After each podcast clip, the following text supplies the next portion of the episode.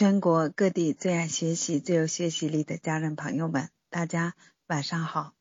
我是幸运文化的阳光老师。今天我们学习第十三节课：爱要批评。孩子成长的过程都是从不懂到懂，从不会到会的学习过程。在这个过程中，要想成长，就必须勇敢多尝试。因此。也一定会犯错。孔子也讲过：“人非圣贤，孰能无错？”王阳明先生也讲过：“人生四个学习过程：立志、勤学、改过和择善。”作为家长，面对朋友的错误，他们的常规反应就是批评孩子。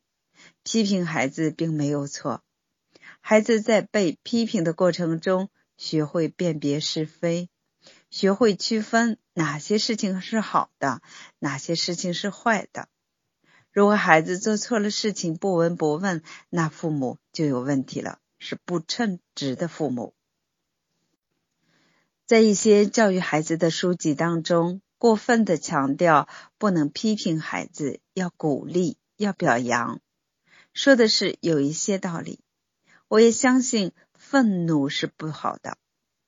在对待自己的孩子的时候，我们努力的忍耐，控制自己的脾气。我们说忍耐是一种美德，但是真的是这样吗？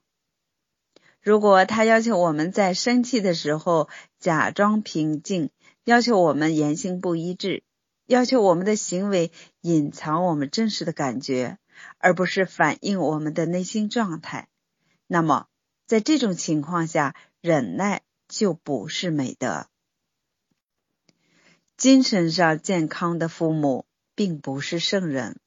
我们应该承认以下的事实：第一，在跟孩子打交道的时候，我们有时会发脾气；二，我们有权生气，而不必感到内疚或者羞愧；三，我们有权表达自己的感觉。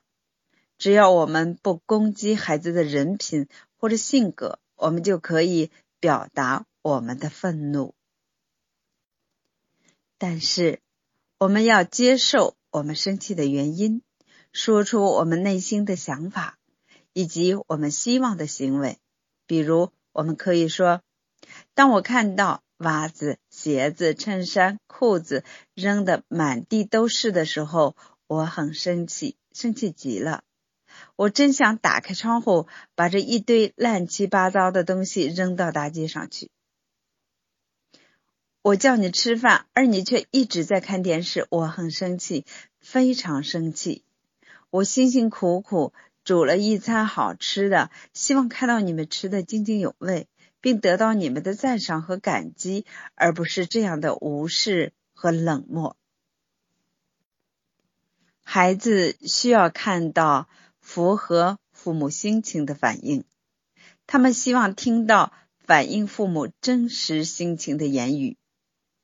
在对孩子的教育中，父母的愤怒也可以起到一定的作用。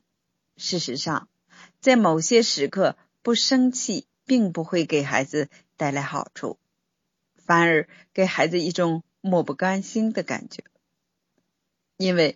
那些真正关心、在意孩子的人，很难做到一直不生气。不过，这并不说明孩子能经受得住愤怒和暴力，只是说明孩子能够理解这样的愤怒。父母的忍耐是有限度的。表达我们的愤怒，可以帮助父母们释放怒气，而且它甚至是一堂重要的课。教会孩子如何安全的表达愤怒，同时让孩子明白他自己的愤怒也不是什么大的灾难，可以释放出来，而不会伤害任何人。因此，表达愤怒应该采用安全的、可以理解的方法，也就是陈述事实、表达情绪以及生气的原因。我们希望的行为。以此来给孩子一些警告和启示，而对任何一方都不应该有副作用。在这里需要说明一下，愤怒并不等于竭尽全力的大声喊叫，甚至暴跳如雷的批评孩子，攻击孩子的人品和性格，而是陈述事实、表达感受，只针对只针对事情，而不针对孩子本人发表任何观点。当我们明白了这些，我们就可以不必再为对孩子发脾气而自责。但我们也要明白，表达愤怒并不等于批评。批评是我们教育孩子的一种有效方法，但它却是一把双刃剑。如果分寸拿捏的不好，方法不正确，它会严重的伤害到孩子的自尊心和自信心，并且成为前面讲到的反确认。它是最难掌握的一种方法，必须经过系统化的训练才能使用。可是遗憾的是，我们大部分家长其他的工具都不用，就会用批评这个方法，而且还不会用，用不好。于是使孩子与家长的关系越来越冷漠，学习成绩越来越差，自尊心和自信心啊都没有了。最终，这个孩子被家长的错误批评，甚至是打骂，彻底毁灭。要想熟练的掌握批评的使用方法，就应该遵循以下几点：第一，明确批评的适用范围，并不是孩子的所有错误行为都可以用批评来对待。在孩子成长的过程中，犯错是常态。把事情完全做对是特例。如果孩子事先没有被教导或被警告，那么他做了在我们成年人看来是所谓的错事，是不应该被指责的，因为他不知道错在哪里，也不是故意的。那么你批评他，他就会不服气，从而产生逆反心理。以后你即使讲正确的话，他也听不进去，或者孩子被批评怕了，下次什么也不敢做，不敢尝试，变得唯唯诺诺、自卑怯懦。因此，批评只适用于孩子明明知道是错的，却故意而为之的情况，并且这个错误是初犯，还没有形成稳定的习惯，因为。如果已经形成了稳定的坏习惯，你的批评就会成为反确认，这个习惯就会越批评越严重。比如，孩子已经沉迷游戏，已经厌学等等，就不要再批评指责了，只能寻找正确的方法加以引导。第二，批评只对事而不对人。人是一个特殊的群体，他拥有情感。当你用批评或者辱骂性的字眼去用在人的身上时，他就会像一根根毒箭把人刺伤。比如你说“把这把椅子真难看”的时候，这句话对椅子毫无影响，他既不觉得受辱，也不觉得尴尬。但是，当一个孩子被说难看，愚蠢和笨拙的时候，这些话就会对孩子造成影响，他们的身体和心灵都会有反应，厌恶、愤怒、憎恨就这样产生了。有的孩子可能会反击，但大多数的孩子会把这些话当真，认为自己的确很难看、愚蠢又笨拙，所以批评的矛头。只能针对这件事，而不能针对这个人。比如，我们可以批评孩子不应该做出撒谎的行为，而不能说孩子因此就是个撒谎的人。这两者之间是有着本质区别的。当我们批评孩子做的撒谎这件事的时候，那意味着只要他不再做这件事情就可以了，他还可以成为一个。诚实的孩子。但是，如果我们说孩子是撒谎的人的时候，那就意味着今后他无论怎么做都没有用了，都无法成为诚实的人了。这等于给他判了死刑。父母对孩子说了这些否定、贬损的话，而没有意识到这些话的伤害和破坏性的后果。举个例子，你知道吗？不经过别人的允许拿别人的东西就叫做偷。你是个小偷，你知道吗？你从出生那一刻起就是个麻烦。你什么都不会，只会找麻烦。我怎么会生出你这么个麻烦东西？你就像你妈妈一样固执、随心所欲，我完全无法控制你。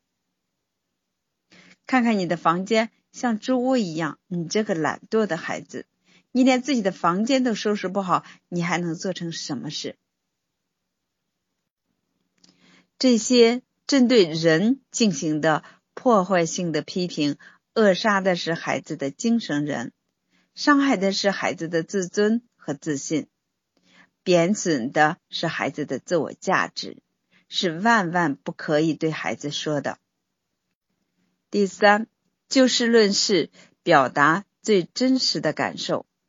批评孩子的目的是让孩子明白错在哪里，以后不再犯，并且做出正确的行为。因此，批评就要就事论事。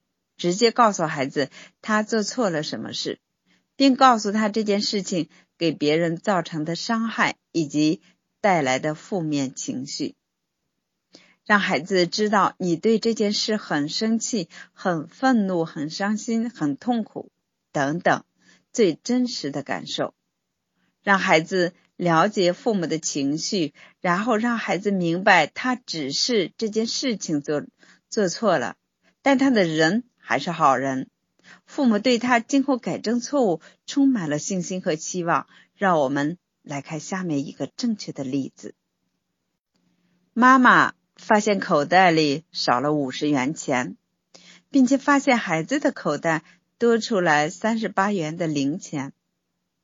妈妈，我丢了五十块钱，你知道怎么回事吗？孩子，不知道，反正我没拿。妈妈。那你口袋里为什么会有几十元零钱呢？孩子，那是我在路上捡的。妈妈，真的是捡的吗？你肯定是捡的吗？你知道不经过别人的允许拿别人的东西是偷盗行为吗？你知道偷盗是一种特别特别恶劣的行径吗？而且你还撒谎。撒谎欺骗我，撒谎是人类可耻的行径之一。我非常伤心，伤心我最爱的儿子竟然欺骗妈妈。我更加生气，非常非常的生气，因为我认为你不应该做出这样的行为，这不是我的儿子该做的事情。我简直要气炸了。你有什么要对我说的吗？妈妈一直真诚的对待你，你却对我撒谎，太让我伤心了。你自己好好想想，你这么做对吗？孩子，妈妈对不起。妈妈，我现在好多了。听到你这么说，我好多了。好了，尽管你偷拿了妈妈的钱，还对妈妈撒了谎，但我依然相信你是一个诚实懂事的好孩子。你这么做应该是有你的原因的，你下次不会再做这样的事情了，对吗？你想告诉妈妈你做这件事情的原因吗？孩子一五一十的把真实的原因告诉了妈妈。孩子在暑假辅导班下课的时候，很多孩子都会买冰糕，孩子也想吃，可是没有钱，然后。其他同学买了送给他吃，吃了几次，孩子实在不好意思，自己想给同学买一次，但是妈妈一直嘱咐孩子多喝水，不要吃冰糕，所以孩子不敢跟妈妈要钱。妈妈，哦，原来是这样，妈妈明白了。以后有什么需要可以告诉妈妈，我们共同解决好吗？以后不要再这样了。你一直都是一个好孩子。然后摸摸孩子的头。当我们懂得了批评的方法和技巧，并且明白父母可以正确的表达出自己的情绪，我们教育起孩子来就会更加游刃有余了。今天的作业，今天让我们拿出孩子的成长相册，看一看他们从小到大的照片，想一想这一路上的点点滴滴。然后给孩子写一封信，没有题目限制，没有字数要求，只是在看完照片之后，把想说的话告诉孩子。好，今晚的微课就到这里，明天晚上八点我们再见。